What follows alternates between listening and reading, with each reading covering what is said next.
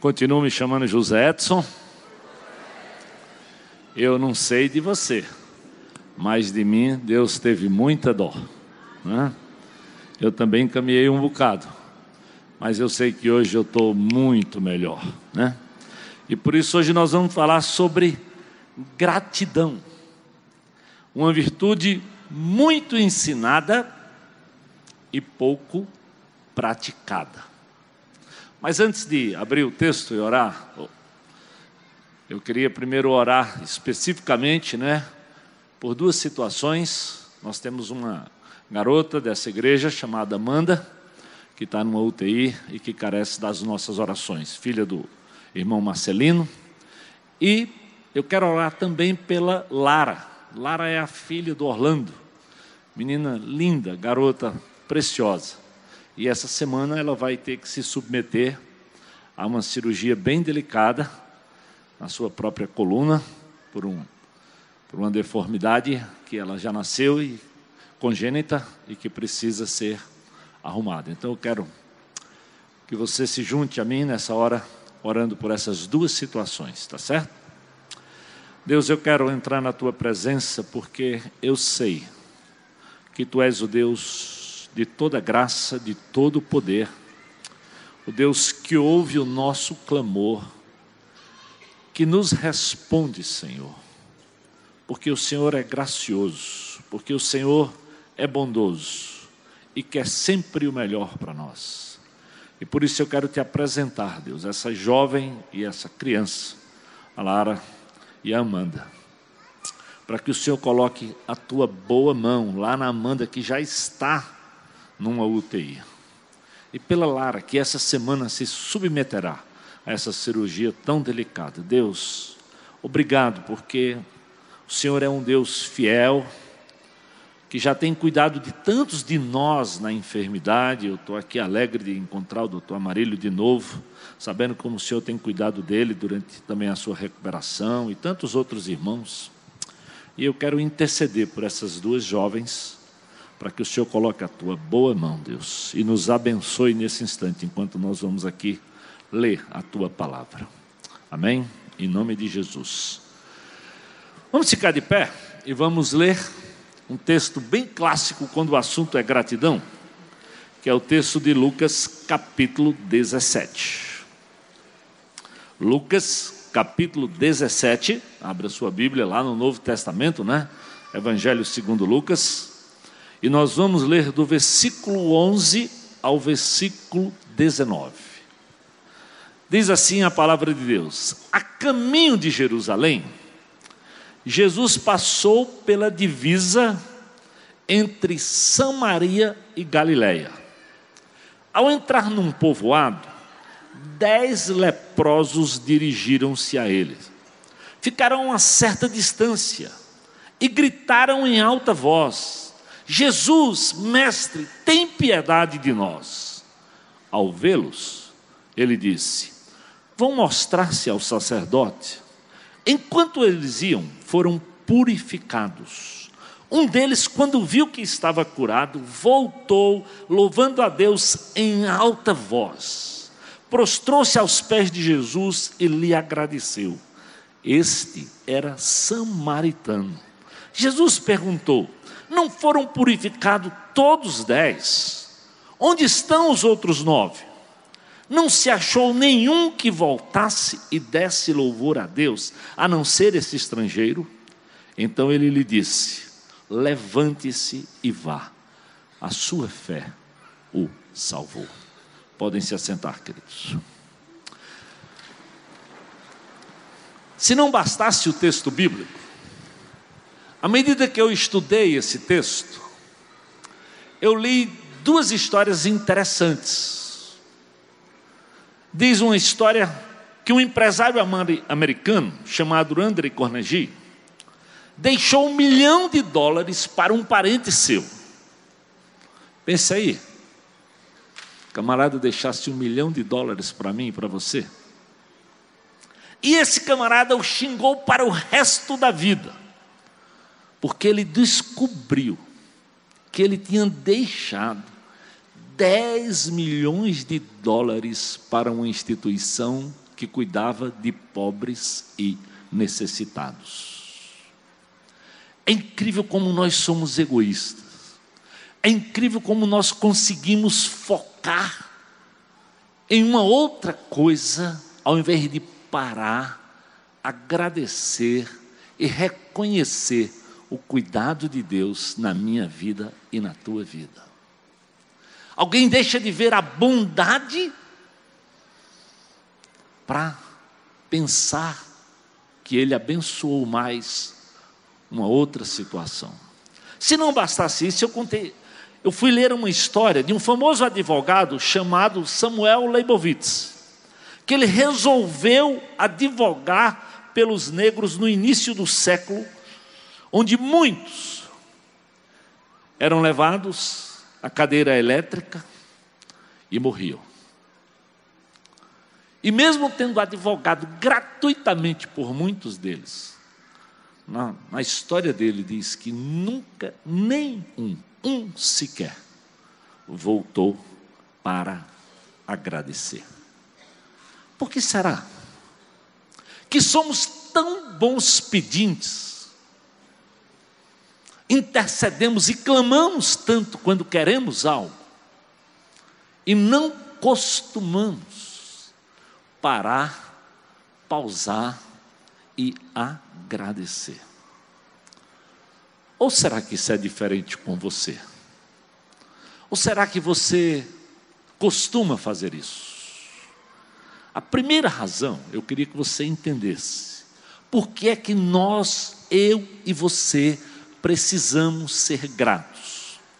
E eu quero que você volte lá na sua Bíblia, no livro de Gênesis, no capítulo 1. É porque o próprio Deus, querido, pausou, apreciou e adorou pela criação. Olha só, no princípio Deus criou os céus e a terra. Estou lendo Gênesis 1, de versículo 1 a 4.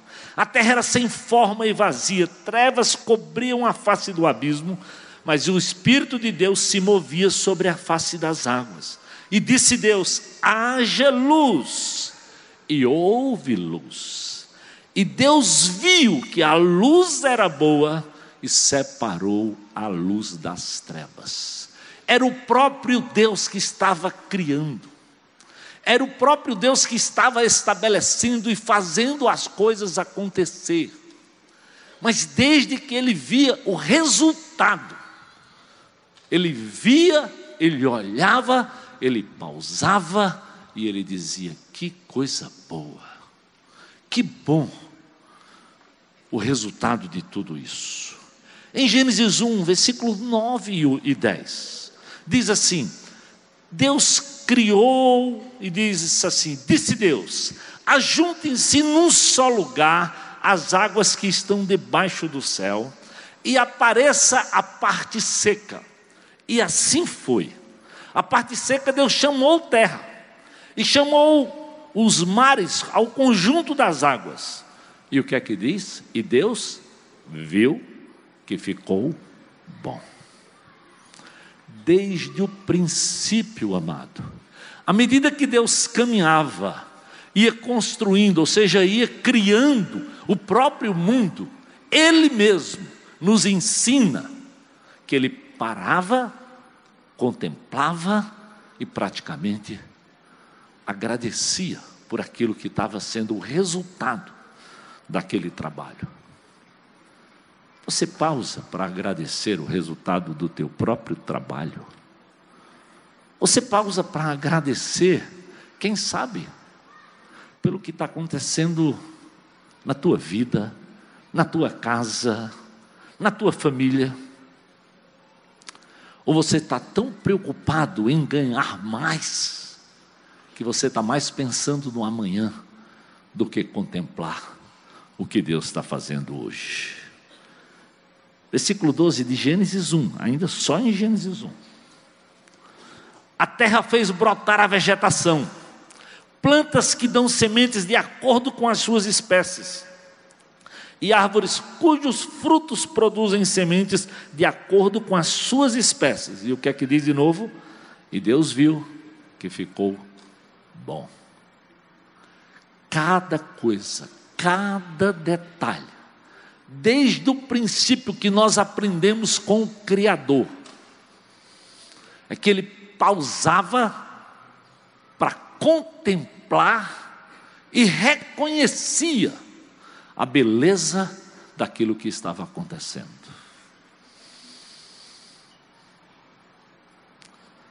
Não fica por aí. Né? O texto diz, não somente isso, Gênesis 1, 21 e 22, ele cria os animais aquáticos e Deus viu e abençoou. Assim Deus criou os grandes animais aquáticos, os demais seres vivos que povoavam as águas, de acordo com as suas espécies, e todas as aves de acordo com as suas espécies. E de novo, e Deus viu que ficou bom. Então Deus os abençoou. E dizendo: sejam férteis, multipliquem, encham as águas e os mares, multipliquem-se as árvores na terra. Deus contemplou a luz, a separação. Deus pausou para ver a própria natureza, a diferença das sementes, dos animais, numa atitude de contemplação, de gratidão e de adoração. Gênesis 1, ainda 24, 25 diz assim: Produz a terra seres vivos, sejam domésticos, sejam selvagens. E Deus viu que ficou muito bom. O Deus da criação, desde o princípio, já contemplava, já caminhava como que agradecendo o resultado do seu próprio trabalho. E muitas vezes, a gente nem para, nem, nem entende, por exemplo, por que um arraial? Qual é a história? Muita gente pensa que isso vem da igreja católica. Não, não, não, não, não. Pode ter um fundo religioso idólatra, é verdade. Mas desde que nós olhamos para a Bíblia, à medida que Deus anda com o povo de Israel, Deus ensina para aquele povo a apreciar e agradecer. É fato que muitas vezes eles mais murmuravam do que agradeciam. E se alguém tinha razão de agradecer, era aquele povo, porque a Bíblia diz que à medida que Deus caminhava com eles no deserto, Ele colocava uma nuvem de dia para protegê-los do sol, e colocava de novo na nuvem um fogo de noite para poder esquentar para eles no deserto, porque o deserto à noite é frio e para iluminar a noite deles. E nem assim eles podiam pausar e contemplar e agradecer ao Senhor. E quando Deus manda aquelas pragas, até a última, que você deve lembrar que a última foi a morte de quê? Dos primogênitos. E Deus poupou só os primogênitos dos israelitas. E ele ensina aquele povo que aquela situação precisava ser lembrada eternamente pela nação de Israel. E que todos eles deveriam entender que quando nascesse um primogênito, eles deveriam entregar para o Senhor. Porque foi Deus que poupou. Eu acredito que talvez isso era e foi muito difícil levar o primogênito para o templo, para agradecer e para entregar. Mas Deus fez isso para tentar ensinar aquele povo a importância de que eu e você precisamos perceber o cuidado de Deus, como Ele está agindo ao redor da tua vida e da minha vida. Quando Deus cria o próprio homem, ainda voltando para o Gênesis, ele diz: ele viu que tinha ficado muito bom, e ainda o que é que ele diz? Ele abençoou, santificou e aí descansou. Que coisa! Deus fez a obra com começo, meio e fim, mas pausou à medida que caminhava. Pausou para celebrar cada vitória, cada situação, cada coisa que ele mesmo ia criando. Será que nós não entendemos? Será que nós, porque não pausamos, estamos sempre insatisfeitos? Porque quando conseguimos cinco, gostaríamos de ter conseguido dez. Quando atingimos dez, sonhamos em ganhar vinte. E vivemos e curtimos, parece que uma aparente, uma, uma insatisfação que nada nos satisfaz. Quando o próprio Deus, para cada coisa, separava um tempo para contemplar, para ver, para pausar mesmo e perceber o que tinha acontecido. Tem um velho hino, né, do cantor cristão ou para alguns da harpa cristã, que dizia assim, ó: Conta as bênçãos, conta quantas são recebidas da divina mão, uma a uma. Dizes de uma vez, porque hás de ver surpreso quanto Deus já fez. É um desafio para que a gente conte, para que a gente perceba, para que a gente note a ação de Deus. Será que você celebra as vitórias em família? com os amigos ou com o Senhor.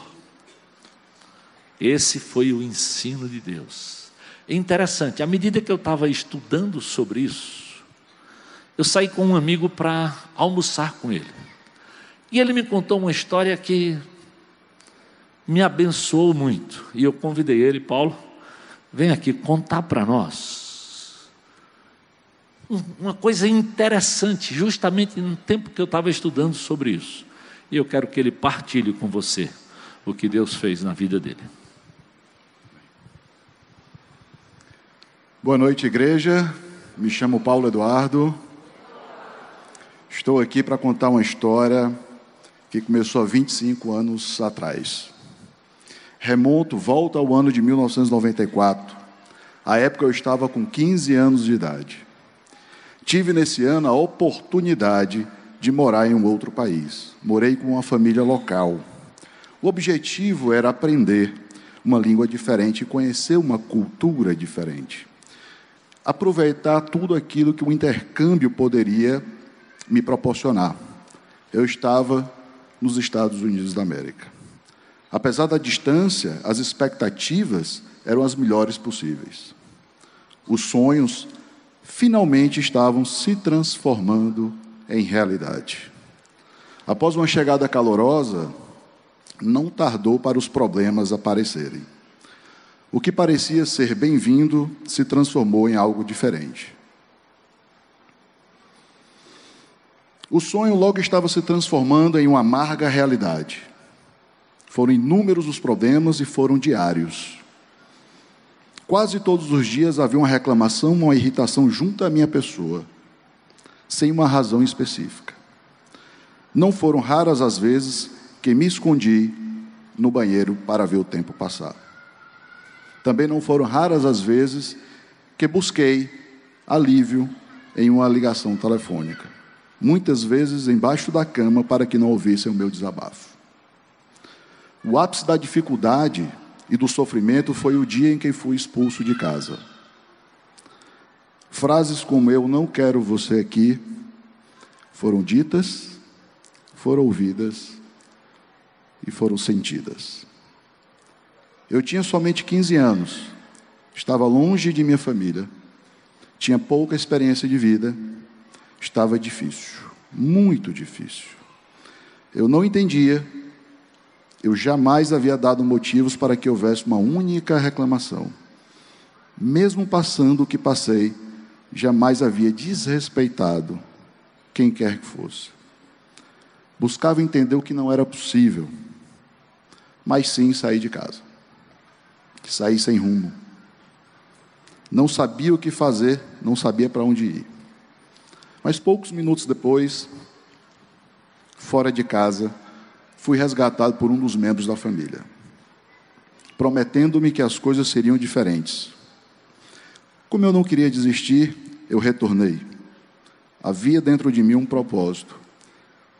E eu havia decidido que iria até o fim. Retornei, as coisas melhoraram, mas por pouco tempo. Apesar dos apesares, eu cumpri o que tinha que cumprir. Fui até o fim. Citando Paulo de Tarso, combati o bom combate. Muitos poderiam pensar que o sentimento dominante em meu retorno seria o de alívio. Não foi. Era de profunda gratidão. Como sou grato pela experiência. Não somente a Deus, mas à família que me acolheu. Fiz questão de manter amizade, de manter contato. Já nos visitamos inúmeras vezes. Horas, ora eles vindo para cá, ora eu indo para lá. A amizade cresceu ao ponto deles serem meus padrinhos de casamento. Na última visita que recebi, ano passado, tive a oportunidade em minha casa para falar de Deus, de uma maneira mais profunda, e do que Ele vinha fazendo em minha vida e na vida da minha família. Falei da transformação que estava ocorrendo e do quão grato eu era por tudo que Ele havia feito. Nessa mesma noite, após sair da minha casa, 25 anos depois do primeiro contato com aquela família, e por tudo que aconteceu, eu recebo uma mensagem. Era um profundo e sincero pedido de perdão por tudo que tinha acontecido. A primeira coisa que veio à minha cabeça foi que Deus maravilhoso. Fiquei em silêncio em alguns, por, por alguns minutos. Sabe qual foi a minha resposta? Retornando à mensagem, eu disse que o perdão que hoje era procurado já havia sido liberado a cada manhã seguinte em que os problemas haviam surgido. E que o sentimento, e que, o sentimento que eu nutria não era outro senão de profunda gratidão. Disse que o perdão já havia sido dado há mais de 25 anos e que hoje eu ainda era grato e continuo e sempre serei grato. Disse que o fato deles terem me recebido e terem me dado essa oportunidade tinha me dado a chance de sonhar mais alto. E repeti: Eu sou grato por tudo. Muito obrigado por ter me recebido. Passados alguns meses, tive a chance de visitá-los. Isso aconteceu mês passado. Pude me hospedar por duas noites na casa deles. Na última, eu recebo o pedido para voltarmos a falar de Deus. Fomos até 1h30 da manhã falando do que Deus tinha feito. Continuava a fazer. A noite foi inundada por Sua presença. Um pouco antes de irmos dormir, escuto a seguinte afirmação: Eu quero esse Deus para mim.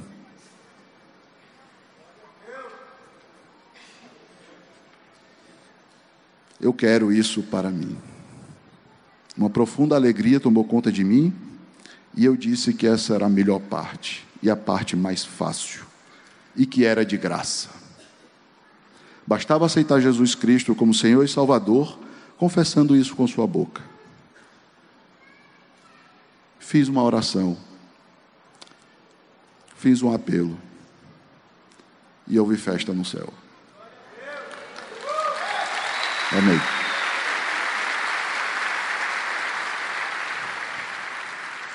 Vinte e cinco anos. Talvez você tenha a sua história. Talvez esteja vivendo a sua história nesse momento.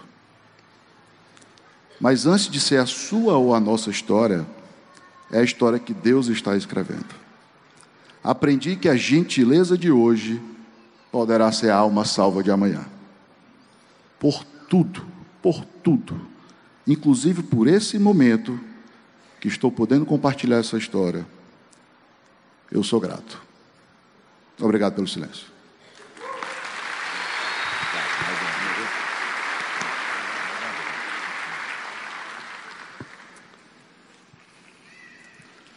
Talvez você diria, esperar 25 anos. Eu não sei quanto tempo na sua história, eu sei na minha. Eu só confessei Jesus como Senhor e Salvador quando eu tinha 22 anos. Eu também passei 22 anos em absoluta desobediência a Deus.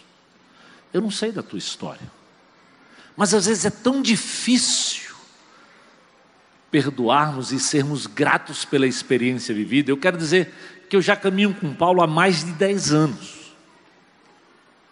Eu não tinha conhecimento desse detalhe, porque toda vez que ele falava dessa família, ele dizia assim: Meus pais afetivos moram na outra América, meus irmãos afetivos moram na outra América. Até que recentemente, com essas convivências, e nós marcamos um almoço para conversarmos algo da história nossa, ele me compartilhou à medida que eu estudava esse texto. E é desafiador para mim, para você, querido, manter uma vida de gratidão, mesmo diante de situações adversas. É fácil cantarmos a música, né? Que seja como for, Ele é Deus. Mas é difícil vivenciarmos isso. Então, por que é que nós devemos ser gratos? Porque o próprio Deus exercitou e foi grato desde a criação.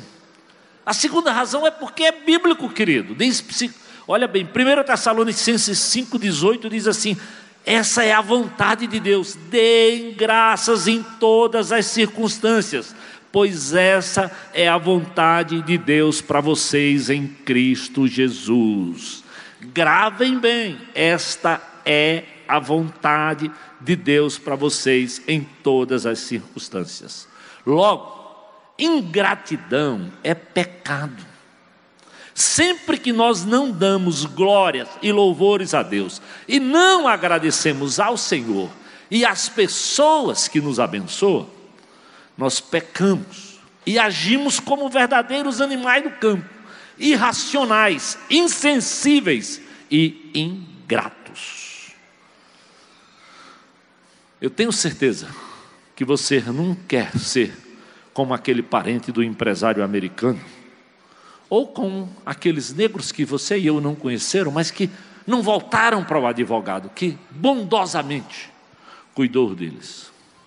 Pesquisas confirmam, querido, que os simples fatos de ser uma pessoa grata a torna uma pessoa bem mais feliz. Às vezes procuramos tanto felicidade em, em uma porção de coisas. E esquecemos, ó, que todo mal procede do teu próprio, do meu próprio coração. Porque Deus te dá tanto e você não percebe. Você não percebe a ação de Deus. Você está sempre insatisfeito, estamos sempre pedindo, estamos sempre querendo mais. Parece que nada, absolutamente nada, nos basta. Pesquisas realizadas por integrantes da Universidade da Califórnia afirmam categoricamente que pessoas gratas vivem melhor e têm uma melhor saúde. Hoje cuidamos muito de alimentação e temos que cuidar, porque temos um corpo mesmo. Mas mais do que nunca, a doença dos nossos dias tem muito a ver com o emocional. E começa às vezes com as nossas crianças, com os nossos adolescentes. Eles querem tudo e tantas coisas e não conseguem ser gratos pelo que têm. Eu já ouvi de pais que disse assim: Olha, tem tanto brinquedo lá em casa que eu acho que dá para montar uma loja de brinquedo. E talvez aquela criança quer mais um, quer mais um, quer mais um. Você já deve ter ouvido de pais, de jovens e adolescentes que querem mudar de celular, de roupa, de marca todo o tempo. Porque eles também veem nos adultos uma insatisfação constante com o trabalho, com o que temos, com a mudança. Vivemos uma sociedade que nem quer consertar o que está quebrado, tem que comprar o novo.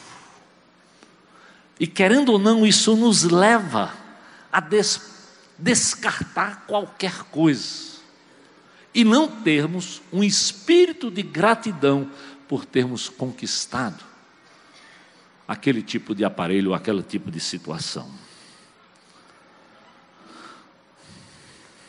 Não é fácil manter um coração grato.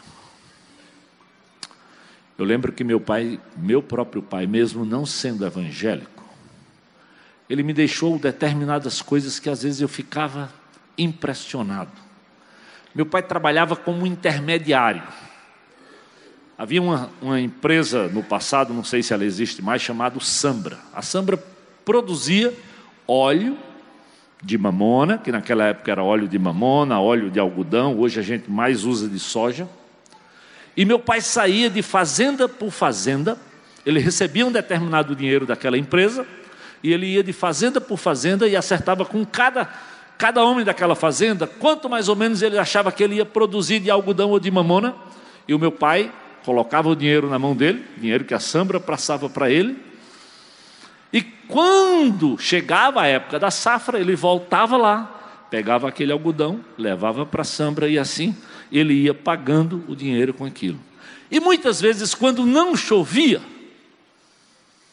o homem não tinha o algodão ou não tinha a mamona. E muitas vezes ele procurava meu pai com uma vaca velha, com um cavalo, com peru, galinha. E eu dizia, papai, mas o senhor vai receber por esse dinheiro, essa vaca, esse cavalo. Ele dizia, meu filho, esse homem é tão honesto, é tão sério, que ele teve coragem de abrir mão da vaca que ele tira o leite, do cavalo que ele anda da galinha que ele come para pagar a conta. Como é que eu não vou receber, meu filho? Mas como é que o senhor vai pagar? Ele disse: aí é outra história. Mas essa história aqui, eu tenho que agradecer a honra, o compromisso desse homem. Aquilo ficava muito na minha memória como meu pai conseguia buscar uma atitude de gratidão, mesmo numa situação difícil. Eu não conheço a tua história, você não conhece a minha, mas nós conhecemos o princípio da palavra de Deus, de um Deus que celebrou cada vitória, de um Deus que nos ensinou através do apóstolo Paulo e da igreja de Tessalônica, e diga-se de passagem que Paulo escreve a essas igrejas são cartas da prisão. Tessalônica fica naquela mesma região de Corinto, que o, o hoje citou. A região da Macedônia antiga, que hoje é a Grécia. Eu acabei de visitar todas essas cidades hoje, ou esses dias. Filipos, Tessalônica, Bereia, Corinto, estão lá como cidades.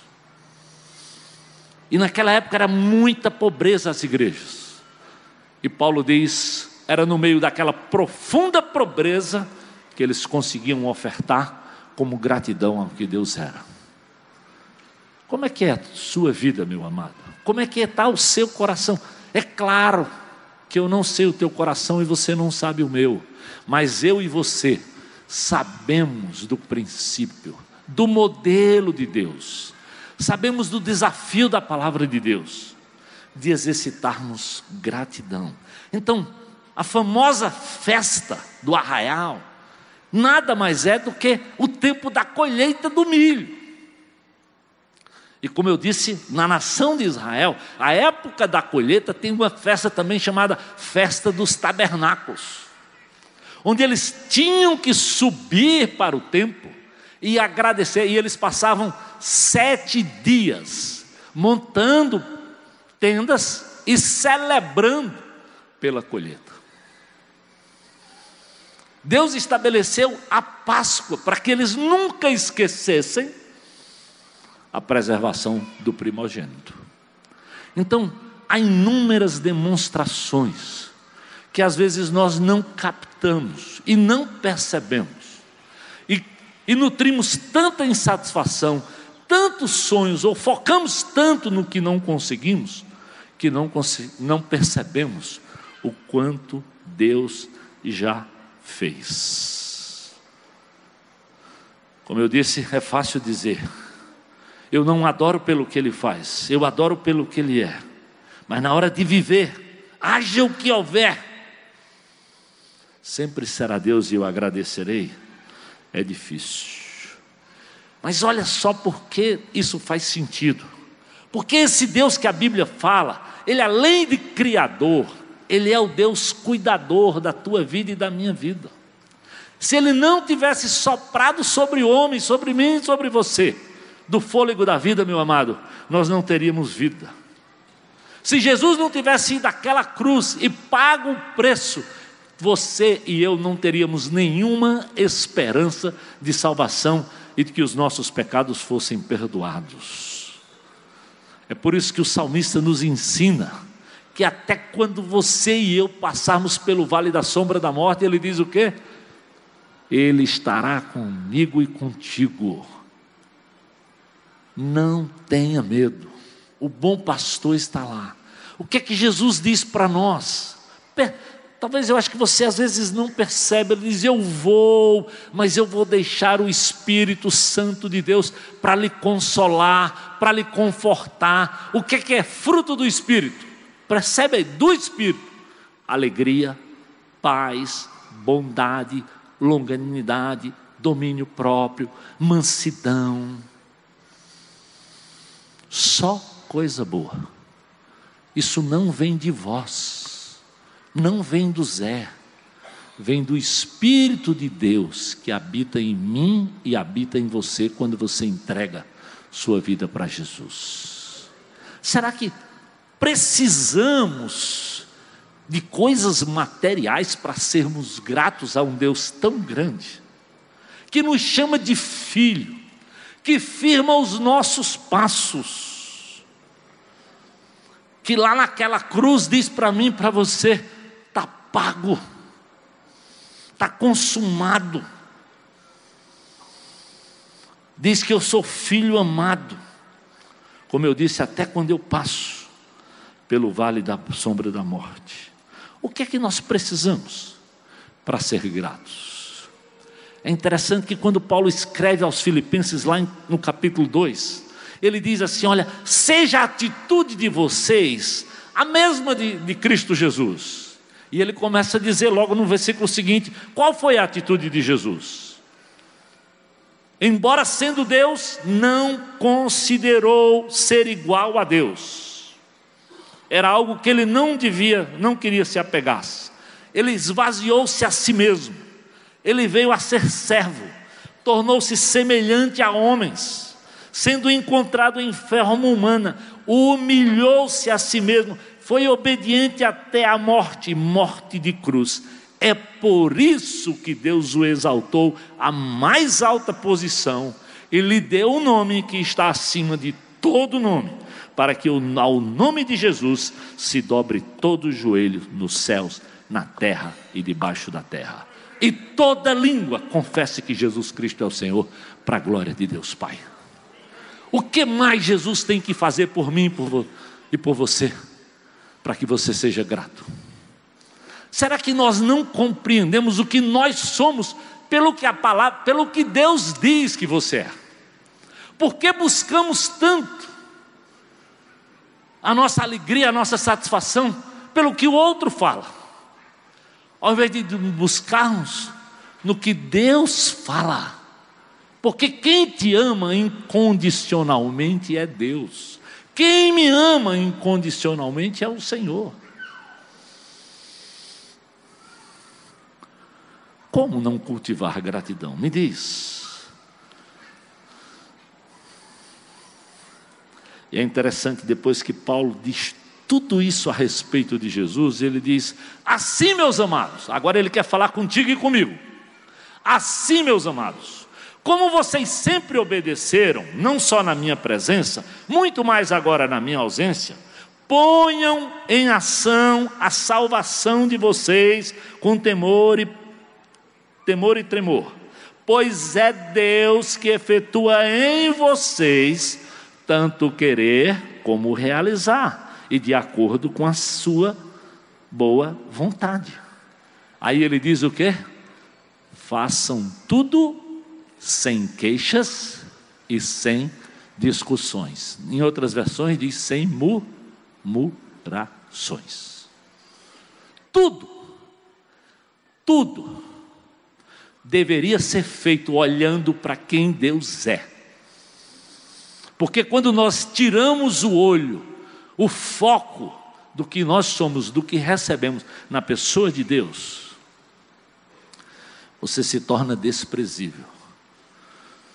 O mundo não lhe dá valor, mas para Deus você é mais precioso do que o ouro de Ofir, e é verdade.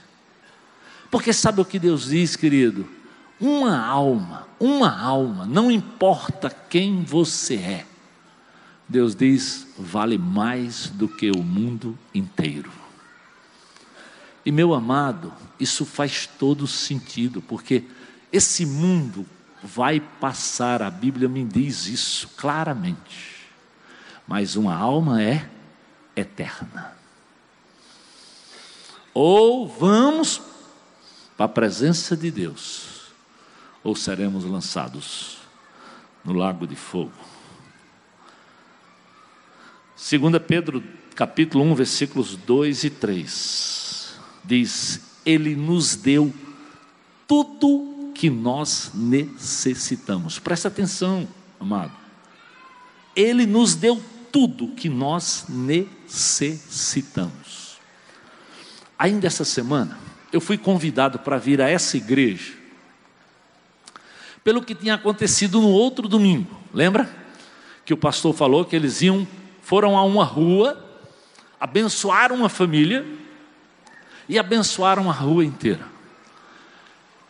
E eu vim para um almoço aqui sobre o plano dessa igreja de cuidar bem desse ancuri. E havia uma filha daquela casa que ela deu um testemunho que eu me emocionei e eu chorei. E eu pedi para os meninos gravarem com a família a gratidão dela por aquilo que aconteceu, para que você tenha ideia do que eles celebram com tanta alegria por aquele espaço que Deus estava dando, pelo que foi feito por irmãos e através da vida dessa própria igreja. Solta o vídeo aí para você perceber. Estamos já terminando.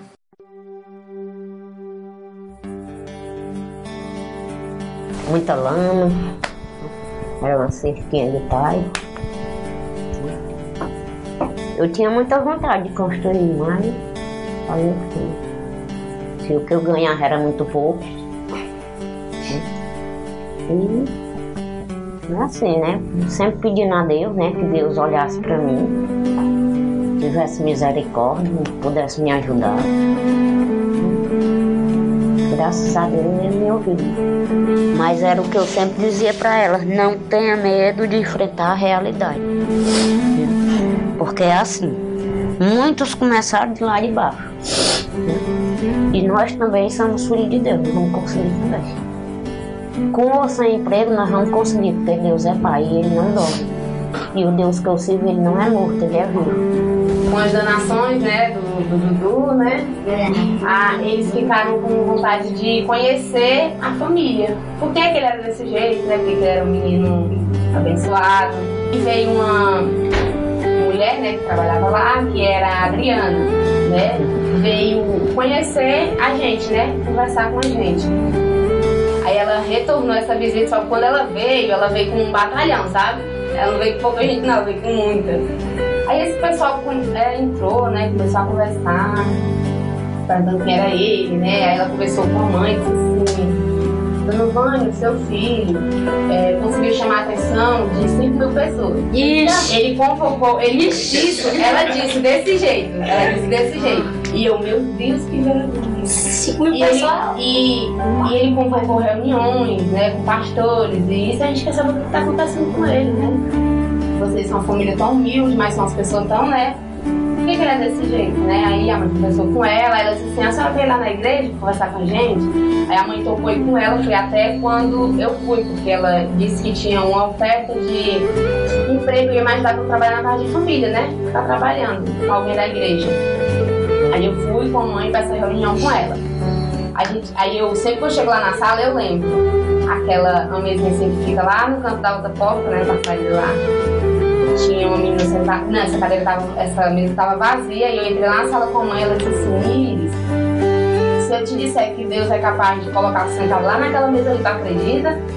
Aí eu comecei a rir, eu disse, acredita. Aí ela, pode é, quem sabe, né?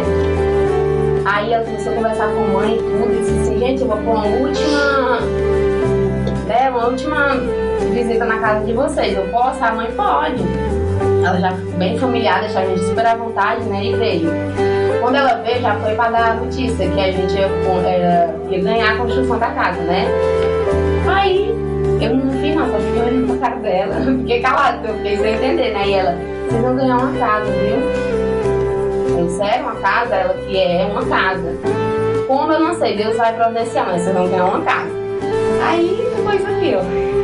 A casa, né? Esse palácio lindo, né? Todo Ai, mundo ajudou e abençoou, né? Do jeito que podia e foi, foi muito gratificante. Porque ficou isso aqui, a gente nem acredita. É que o pessoal diz assim, ah, a casa da, da Vânia agora tá direitinho, uma casa de boneca. Eu digo, vai. Muito obrigado, que Deus abençoe cada vez mais, que tudo que eles tenham doado para mim, que seja em drogo que vai para eles novamente. Para eles ajudar muitos, muito mais, porque eles têm um coração enorme. Gente tem que ser grato, grato por tudo. Grato se a gente tem é, uma casinha humilde, grato se a gente tem o que comer hoje, grato se a gente não tem o que comer, grato por acordar, grato por levantar, é, grato por andar, por falar, grato por tudo. E é isso, é, gratidão é, é sempre agradecer a Deus por tudo que Ele faz, por tudo que Ele presencia na nossa vida.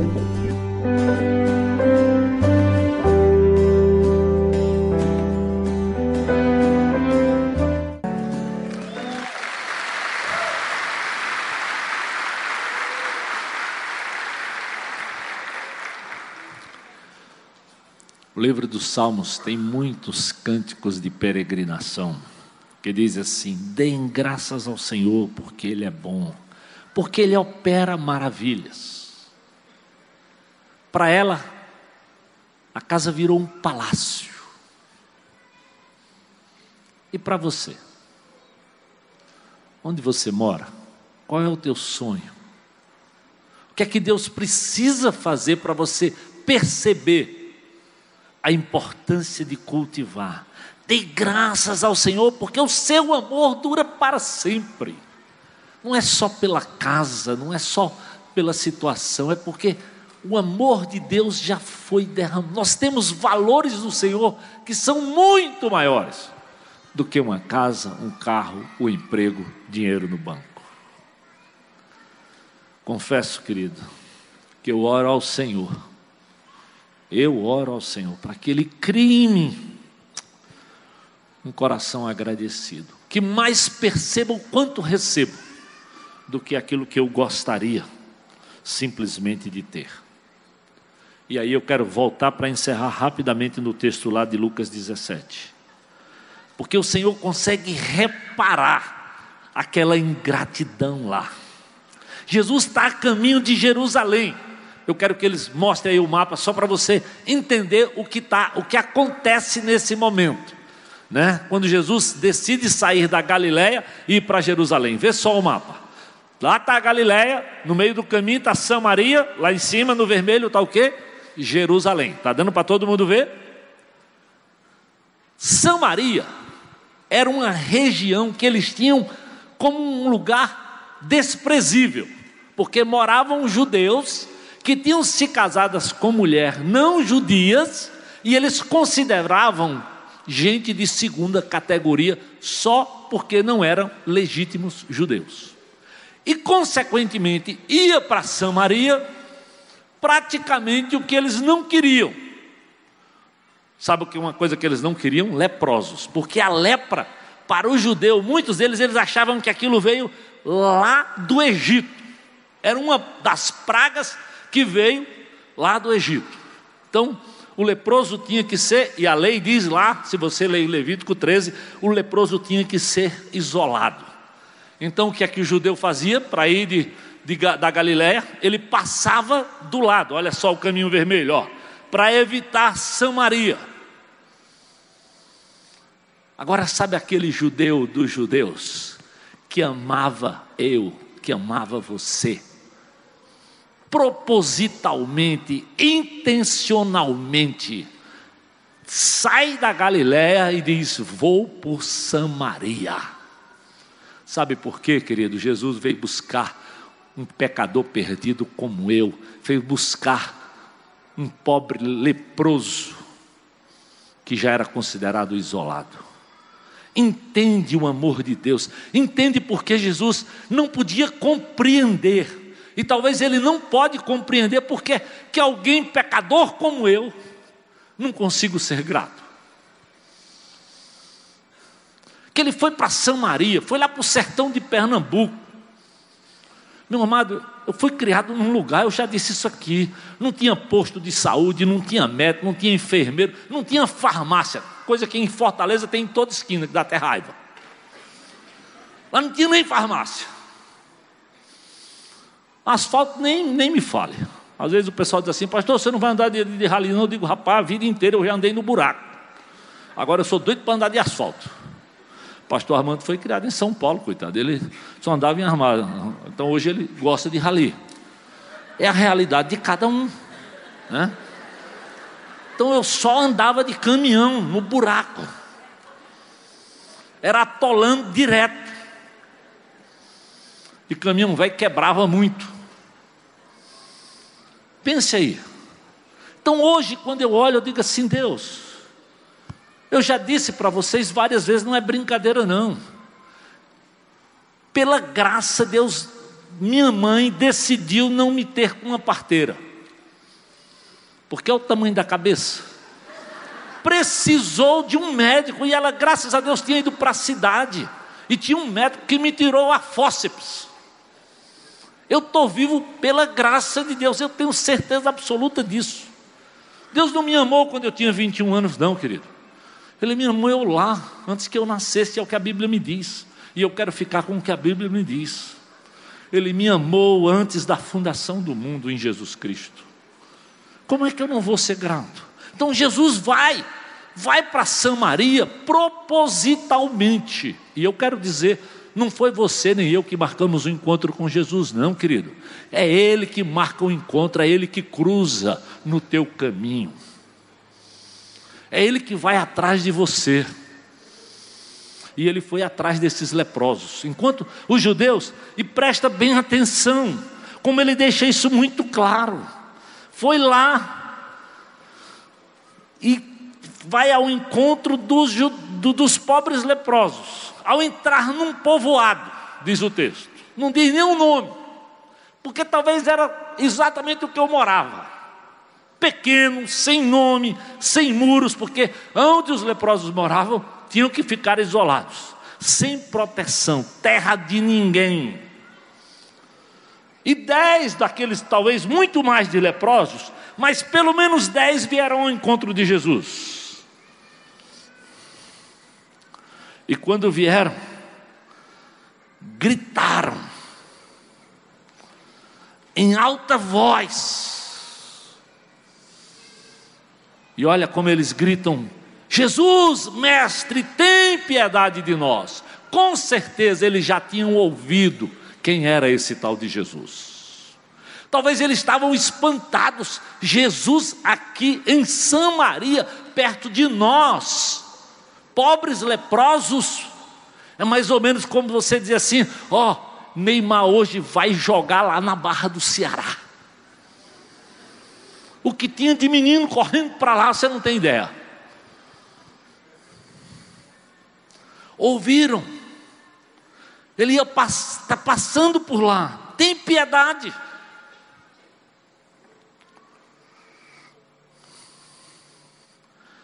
Mestre, eles sabiam que Jesus tinha autoridade. É interessante como a multidão, quando se aproximava de Jesus, percebia que ele tinha autoridade. Tem piedade, ou seja, não temos mérito. Não temos mérito, somos leprosos, estamos aqui abandonados. Tem piedade, tem misericórdia, Senhor. E é assim que Deus age. É quando você decide, abre, sabe, não é por mérito teu nem meu, querido. É quando você entende que qualquer coisa que Deus tenha te dado foi porque Ele foi bom e te deu. Desde a salvação, da santa, do que for, é dádiva de Deus. E isso aqui eles pensaram. Então, ao vê-los, eles ficaram atentos, ligados, prontos para ver o que Jesus ia fazer. E sabe o que Jesus disse para eles? Vão ao sacerdote. Talvez a princípio pense a frustração. Puxa, nós que somos abandonados irmos ao sacerdote. Por que será que Jesus disse isso para os leprosos? Porque a lei dizia isso. E Jesus tinha que cumprir a lei. Vão. Era preciso ter fé, não fazia sentido. Os sacerdotes não querem nem ver, mas eles decidiram ir. O que é que a Bíblia diz? Nem chegaram lá, foram curados. Foram todos curados enquanto iam. Enquanto iam, o texto diz, foram purificados, ou seja, totalmente curados, restaurados, aptos para a vida, livre da exclusão da lepra. É assim, meu amado, que Deus age.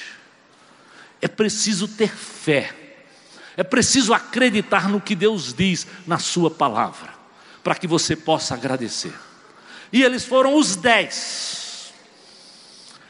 Enquanto eles iam, diz assim, enquanto eles obedeceram a ordem, enquanto eles ouviram e fizeram o que Deus o milagre aconteceu. O mais triste é que só um voltou para agradecer. Percebe? Talvez só 10% de nós, se nós formos usar, paramos para agradecer. Um deles, quando viu que estava curado, quando ele percebeu, voltou. E olha, ele voltou e disse o quê? clamou também em alta voz. Eles não estavam gritando em alta voz, mestre, mestre, nos escuta. Ele também voltou vibrando e gritando em alta voz, louvando a Deus. Porque aquele que recebe misericórdia e graça tem cura, tem que proclamar em alta voz, tem que abrir a boca para testemunhar do que Deus Deus faz. Abre a boca, proclama do que Deus tem feito na minha vida, na tua vida.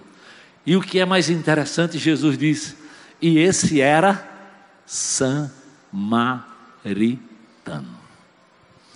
Aqui, meu amado, Jesus faz uma crítica fortíssima, contundente à nossa religiosidade ou à religiosidade judaica. Não sabiam agradecer. E ainda quando recebiam a bênção, não voltavam para agradecer. E muito da nossa religiosidade é muito pedinte e pouco agradecida. Esperamos muito e damos muito pouco. Mesmo em louvor, não estou falando de dinheiro, não.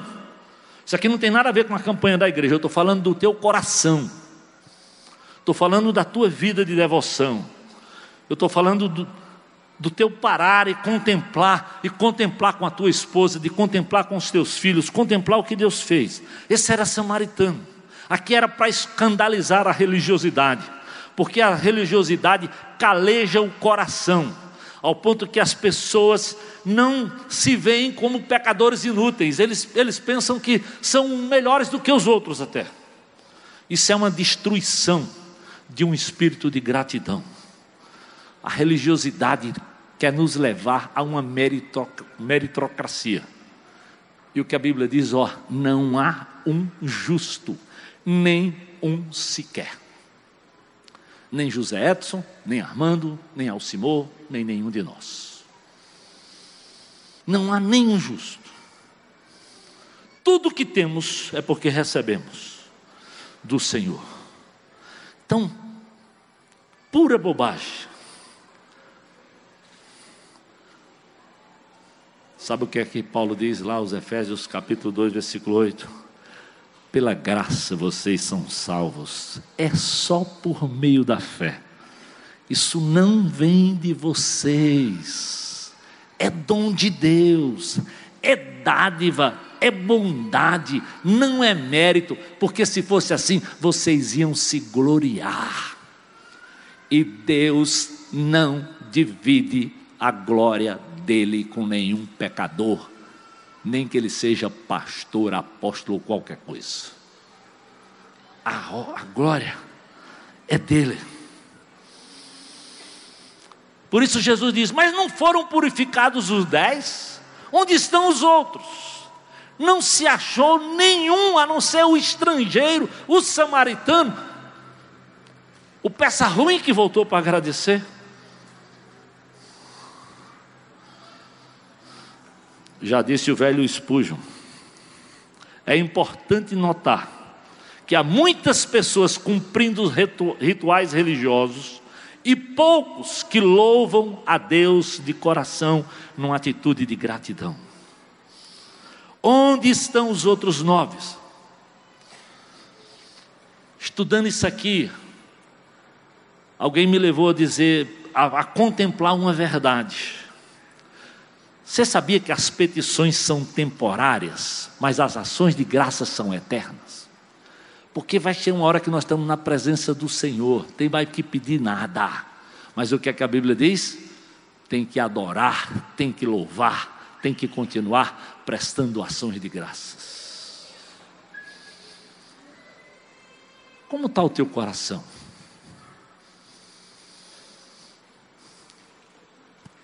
Que prática você tem tido com sua família, com você mesmo, diante de Deus?